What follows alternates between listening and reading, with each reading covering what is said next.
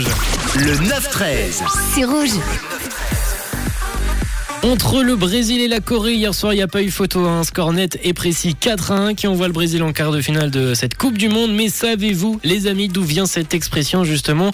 Il n'y a pas photo. Non, vous savez pas Eh ben, ça tombe bien puisque c'est l'expression qu'on va décrypter aujourd'hui, en ce mardi 6 décembre, dans votre 9-13. Il n'y a pas photo, il y a une nette différence. Et pour découvrir l'origine de cette expression, il faut se rendre au milieu du 20e siècle et se tourner du côté des équidés dans les courses hippiques, plus précisément des courses avec par moments des chevaux qui arrivaient au quasi même moment. Situation qui provoquait la confusion chez les commissaires de course. Une situation qui ne permettait pas de déterminer qui avait terminé en premier, qui avait remporté cette course. Et donc, c'est Paris. Euh, la précision étant de mise pour ne pas fâcher les parieurs qui pourraient s'estimer lésés. Les directeurs des compétitions ont eu recours euh, à une nouveauté, à la photographie. 50 ans plus tard, on utilise toujours les images pour départager des résultats qui peuvent paraître serrés.